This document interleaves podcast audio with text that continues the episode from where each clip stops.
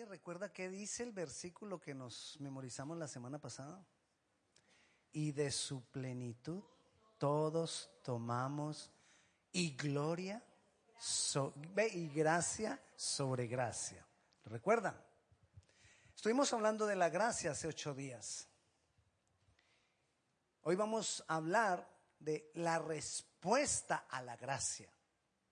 Porque la gracia es o se basa en lo que Dios el Padre diseñó para nuestra salvación. Enviar a su, Hijo Jesús.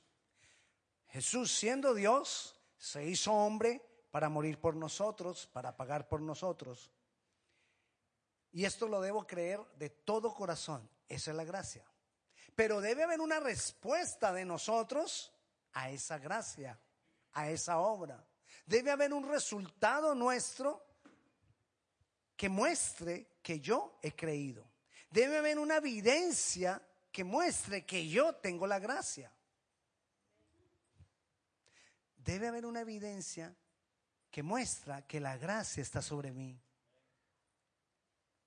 Y a eso le llamamos fruto. Y el versículo que nos vamos a memorizar es Mateo 7, 17. Y dice, así todo árbol, ¿qué? Todo buen árbol da buenos frutos. Es fácil porque es muy lógico. Así todo buen árbol da buenos frutos, pero el árbol malo da malos frutos. Fácil. ¿Verdad? Fácil. Pero aquí hay una palabrita importante. Todo. Todo buen árbol. ¿Qué pasa con todo buen árbol? Da buenos frutos. No puede ser que un árbol sí dé buenos frutos, siendo bueno, y otro siendo bueno, no dé buenos frutos. No. Todo, o sea, todo el que tiene la gracia de Dios tiene que dar buenos frutos. Y de eso vamos a hablar. Porque el fruto de la gracia se tiene que manifestar en nosotros. Y quiero comenzar de una vez hablándole del primero, de las evidencias de que yo tengo la gracia. La gracia, cuando yo tengo la gracia es tener salvación. Cuando yo tengo la gracia es tener perdón de pecados. Cuando yo tengo la gracia es tener vida eterna. Eso es parte de la gracia. Pero la respuesta mía a la gracia Ah, y decíamos hace ocho días, no tengo nada que agregarle a la obra que hizo Cristo. Yo no tengo nada que adicionarle. Yo no puedo hacer nada por aumentar eso. Él ya lo hizo por mí. Pero la respuesta que debe haber en nosotros esa gracia es lo que necesitamos también conocer. En Josué, capítulo 5, para que usted lo vaya buscando. No lo vamos a leer todavía, pero para que usted lo vaya teniendo ahí. Quiero contarle algo que pasaba en la antigüedad. Ahora estábamos cantando, el velo rompiste. Y esto hace referencia entre el lugar santo y el lugar santísimo había un gran velo, digo gran porque era grueso, de, pieles gruesas, de cortinas gruesas. Había un, un gran velo que dividía el lugar santo del lugar santísimo. Y al otro lado, al lugar santísimo, solo podía pasar el sumo sacerdote, nadie más. Y podía pasar cuando iban a hacer la expiación por los pecados, es decir, ellos afuera sacrificaban un cordero y él traía la sangre y solo él podía pasar hasta allá. Pasaba el velo y se encontraba con la presencia de Dios. O sea que solamente él podía entrar a la presencia de Dios. Cuando Jesús murió, ese velo se rompió representando o diciéndonos, con mi muerte y con mi obra, todos, no solamente el sumo sacerdote, todos tenemos entrada a la presencia de Dios. Por eso tú y yo nos podemos encontrar con Dios, por esa obra de Cristo. Eso también es gracia. Pero ¿qué pasaba en la antigüedad? Había un concepto muy real que si alguno de ellos se encontraba con Dios, fuera de ahí, si alguno de ellos se encontraba con Dios y veía a Dios, moría. Muchos de ellos decían, cuando tenían un encuentro con Dios, vi a Dios, soy hombre muerto. Ahora sí vayamos a Josué. En Josué, capítulo 5, estamos, está hablándonos de cuando Josué pasó el río Jordán con el pueblo, llevó el pueblo hacia Jericó, y están los alrededores de Jericó para saber cómo voy a tomar esa ciudad, cómo voy a agarrar esa ciudad para nosotros. Y entonces dice el versículo 13 del capítulo 5. Estando Josué cerca de Jericó, alzó sus ojos y vio un varón que estaba delante de él, el cual tenía una espada desenvainada en su mano. Y Josué, yendo hacia él, le dijo, ¿eres de los nuestros o de nuestros enemigos? Él respondió, no, mas como príncipe del ejército de Jehová he venido ahora. ¿Quién era? Era el príncipe del ejército de Jehová, Jesucristo. Él estaba encontrándose con Dios. Y como él se estaba teniendo, estaba teniendo un encuentro con Dios, él era hombre muerto. Pero por la gracia de Dios, ahí Josué tuvo un adelanto de la gracia. Por la gracia de Dios, habiendo visto a Dios y habiéndose encontrado con Dios, no murió. O sea, Josué antes de Cristo ya tuvo un adelanto de la gracia. ¿Y cuál fue la respuesta de Josué a esa gracia? Miremos la respuesta de Josué a esa gracia. Todavía estamos en el 14. Le voy a repetir el 14. Él respondió, no, mas como príncipe del ejército de Jehová he venido ahora. Entonces Josué, postrándose su rostro en la tierra, le adoró.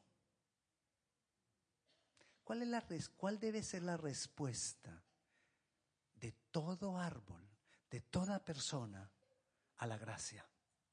Adorar. Esa debe ser una evidencia de que tenemos la gracia. Ese debe ser uno de los frutos de que tenemos la gracia. Si yo tengo la gracia de Dios, yo tengo que adorar. Todo árbol debe hacerlo. Toda persona debe hacerlo. Toda persona que tiene la gracia. Si yo tengo la gracia y no lo estoy haciendo, por lo menos tengo que caminar a eso. Tengo que saber que eso se tiene que manifestar en mi vida. Si tengo la gracia. Porque si los frutos, los frutos de, de la respuesta a la gracia no se manifiestan en mí, puedo estar corriendo el riesgo de que no la tengo. De que no tengo la gracia.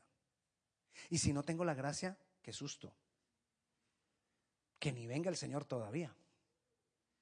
Porque te imaginarás cuál, cuál, cuál es el destino de los que no tienen la gracia. Josué adoró. Pero ¿qué tiene, ¿qué tiene que ser la adoración? Lo que nosotros cantamos aquí es adoración de labios, alabanza de labios. Es la expresión de la adoración. Pero la adoración es la humillación de mi ser, engrandeciéndolo a Él. Mire que dice ahí Josué, le adoró y le dijo, ¿qué dice mi Señor a su siervo? Le estaba diciendo, yo soy nada delante de ti. Eso es adorar, reconocer que yo no soy, que yo soy nada delante de Él. Es reconocer que sin Él no puedo. Eso es adoración. Y es declararlo. Tú eres grande, Dios. Entonces, lo que nosotros estábamos cantando, si eso ha sido de todo corazón, eso es adoración. Pero debe ser mostrado en mi diario vivir, debe ser mostrado en todo momento, aquí, allá, más allá, hoy, mañana, pasado mañana. Ya el miércoles nos hemos enfriado un poco, pero todavía adora. Y si te has enfriado el jueves, ven a la adoración y toma gasolina. Necesitamos adorar, adorar, adorar. Primer, primera respuesta a la gracia adoración. Ahora vayamos a Isaías. Isaías capítulo 6. Dice Isaías, vamos a leer desde el 1. En el año que murió el rey Usías, capítulo 6, vi yo al Señor sentado sobre un trono alto y sublime, y sus faldas llenaban el templo. ¿A quién vio? Al Señor. Por encima de él había serafines, cada uno tenía seis alas, con dos cubrían sus rostros, con dos cubrían sus pies y con dos volaban. Y el uno al otro daba voces diciendo, Santo, Santo, Jehová de los ejércitos, toda la tierra está llena de su gloria. Hay cosas que vamos a ir aprendiendo en la clase de mañana cuando estudiemos, hagamos un panorama del Antiguo Testamento. Cuando tú encuentres la palabra Jehová de los ejércitos, se está refiriendo al Señor Jesucristo. Y estaba diciendo ahí, y el uno, el versículo 3, el uno al otro daba voces diciendo, Santo, Santo, Jehová de los ejércitos, toda la tierra está llena de su gloria. Y los quiciales de las puertas se estremecieron con la voz del que clamaba y la casa se llenó de humo. Entonces dije, ay de mí que soy muerto. Mire, Isaías dijo, no, vi al Señor, estoy muerto. Porque siendo hombre inmundo de labios y habitando en medio de pueblo que tiene labios inmundos, han visto mis ojos al Rey Jehová de los ejércitos.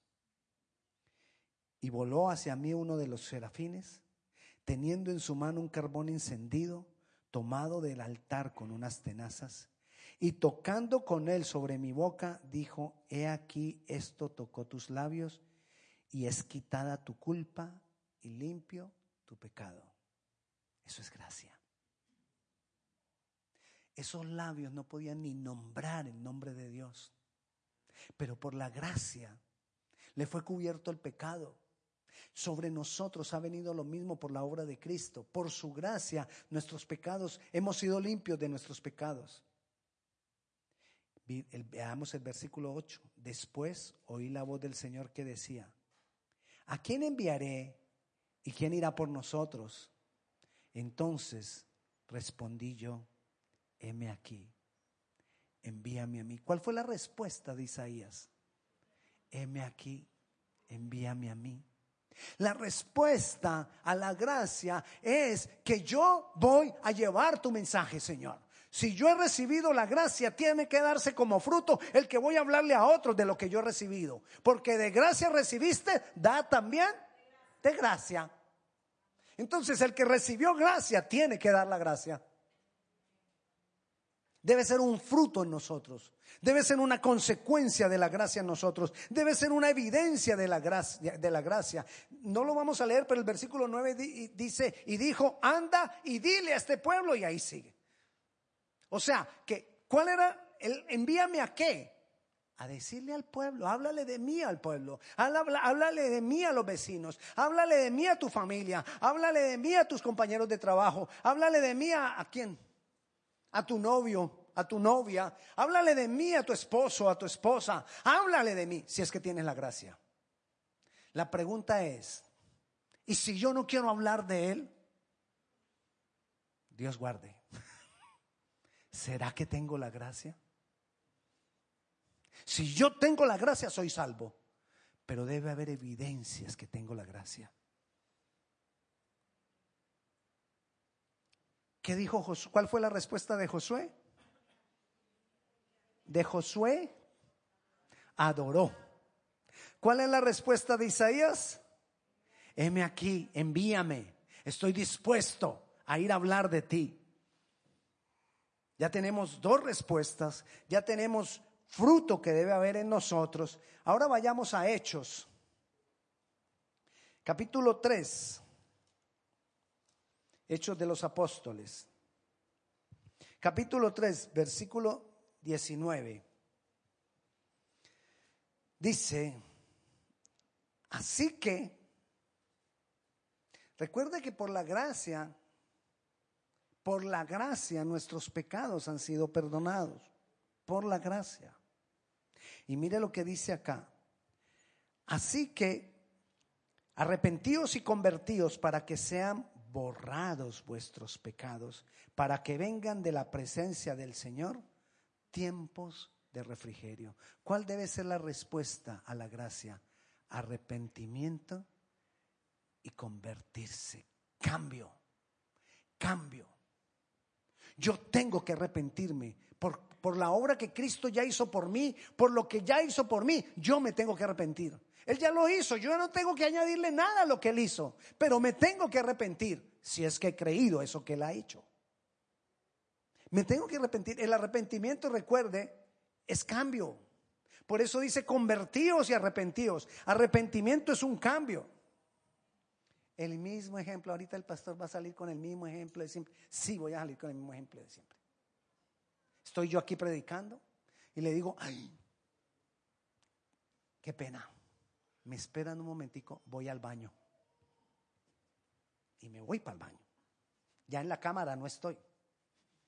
Y me arrepiento de ir al baño. ¿Qué debo hacer?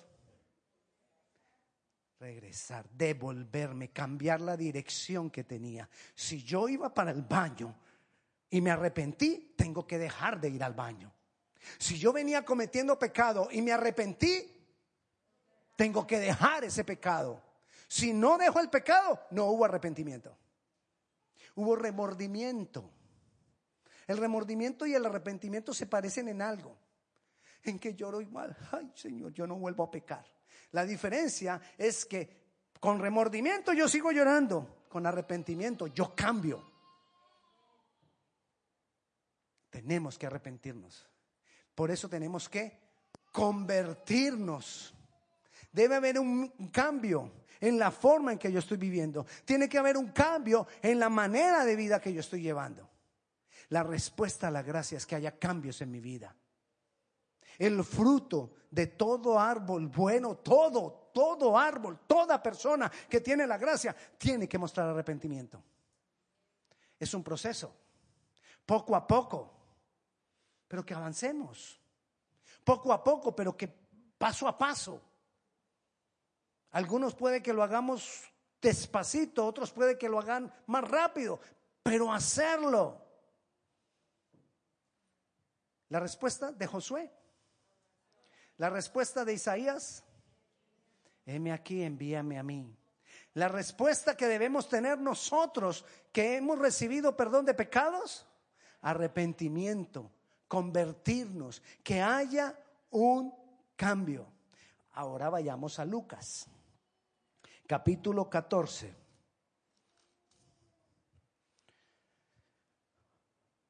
Versículo 27 si Jesús murió por mis pecados, si Jesús murió en mi lugar, si Jesús pagó un precio muy alto por nosotros, lo que a nosotros nos queda, por lo menos, es seguirlo. Si Él hizo toda la obra por mí, que ya no tengo que agregarle yo nada a lo que Él hizo, por lo menos tengo que ser su discípulo y seguirlo.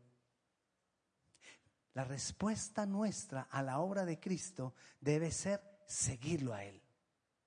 Pero dice Lucas capítulo 14, versículo 27, y el que no lleva su cruz y viene en pos de mí, no puede ser mi discípulo. Y una de las respuestas a la gracia es ser discípulos.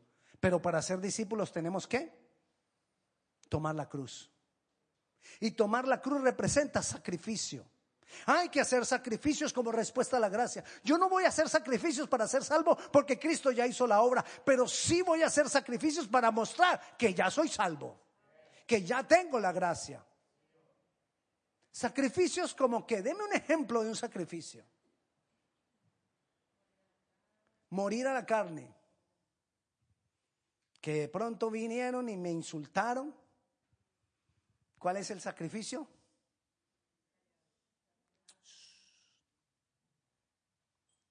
Gracias, hermano. Dios te bendiga. Yo entiendo que estás alterado. No me voy a enojar contigo. ¿Será? Allá tenemos que llegar. Sacrificios. Sacrificios, orar. Pastor, orar es un sacrificio. No, orar no es un sacrificio, pero a veces tenemos que sacrificar algo para poder orar. Por ejemplo, si usted se tiene que levantar a las cuatro y media de la mañana para ir a trabajar. Y usted, y usted dice, voy a orar antes de irme a trabajar. Es un sacrificio porque ya no se puede levantar a las cuatro y media de la mañana, sino a las cuatro por lo menos. Y qué difícil es con este clima levantarse a las cuatro de la mañana. Hay que hacer un sacrificio. Esa es respuesta a la gracia. O cuando usted dice voy a orar en la noche y llega cansado de trabajar. Y usted dice voy a orar a las 10 de la noche cuando ya los niños se hayan acostado, cuando todo el mundo esté dormido, cuando mi esposa se durmió. Porque a veces, pues, usted, usted entiende. Claro, ella ha estado todo el día sin que la escuches y empieza, mira mi amor, que... Y usted ahí... Hay que hacer un sacrificio. Espera que ella se duerma. Y ora. Ahora, no es que voy a orar para que ella se duerma más temprano, no. El sacrificio es tuyo, no de ella. Entonces voy a dormir menos, me voy a acostar más tardecito. Sacrificio, no se acueste a orar. Ay, voy a orar, antes de dormir, acostadito. Dos minutos va a orar. Si yo llego a hacer eso, 30 segundos oro. Sí, y eso que se alcanzo. Mi esposa no está aquí, está con los, con los adolescentes, pero ella puede ser testigo. Yo pongo mi cabeza en la almohada y si yo digo hasta mañana, pasarán 10 segundos. Ella querrá hablar, no. El pastor se durmió. Hasta ahí llegó el pastor. ¿Qué tendría que hacer yo? Me tengo que parar. Porque si lo hago acostado, me duermo. Sacrificio. Sacrificio de leer la palabra. Otra vez. ¿Cuántas veces dice que nos acostamos? Dice que a leer la, voy a leer la Biblia un ratico acostado. La Biblia queda toda descuadernada ahí a un lado de la cama. Toda tirada con las hojitas dobladas en el piso. Porque no se puede, hay que hacer un sacrificio. Siéntate en un lugar que tengas buena luz y que puedas ver. Y pon un libro al lado y busca un diccionario bíblico. Pastor, no tengo, no tengo diccionario bíblico. Sacrificio, cómprate uno. No vayas el domingo al restaurante. Cómprate una buena Biblia. Sacrificio. Esos son resultados de la gracia.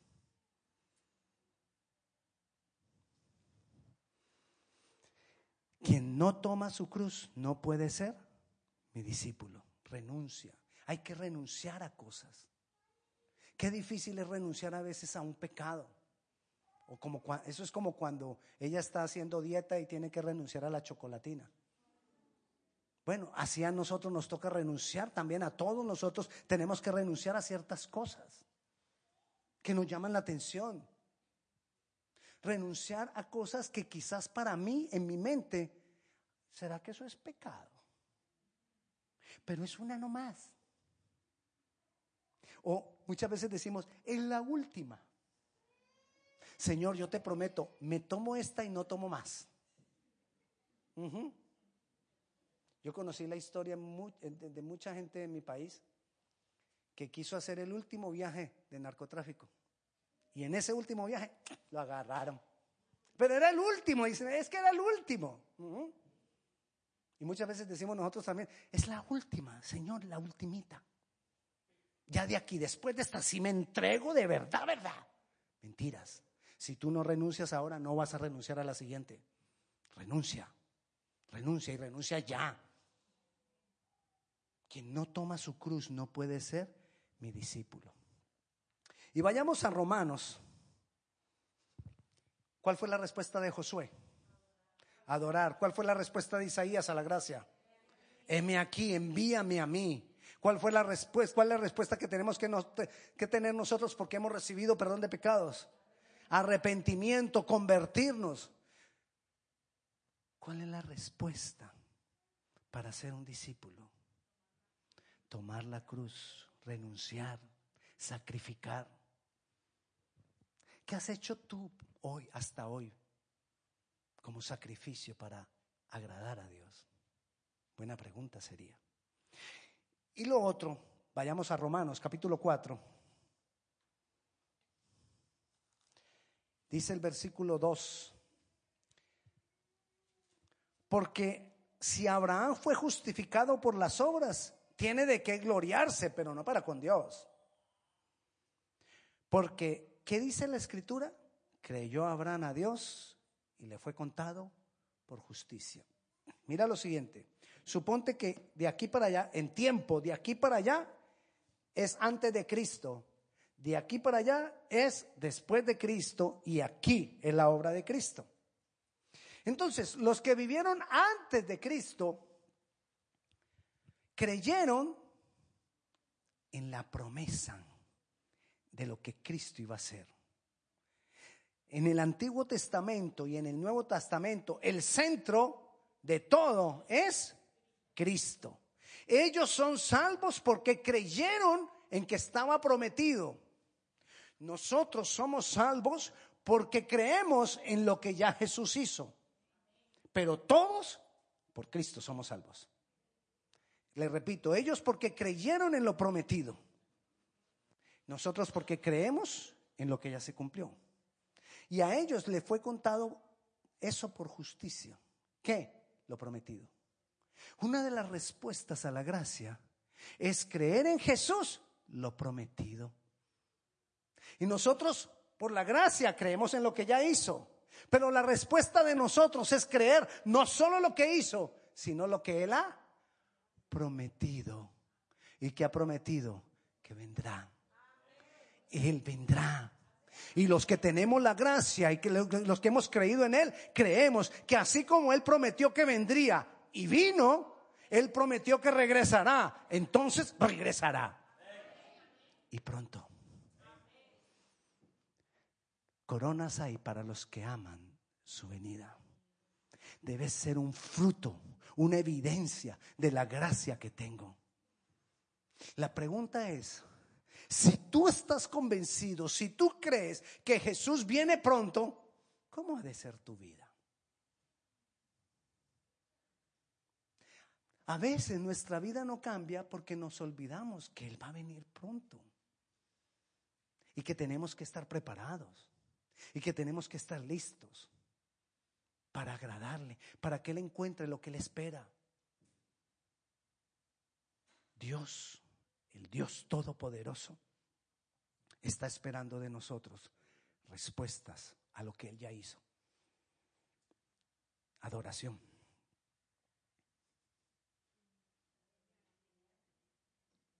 Envíame a mí, estoy dispuesto a hacer tu obra, estoy dispuesto a decirle a los demás de ti.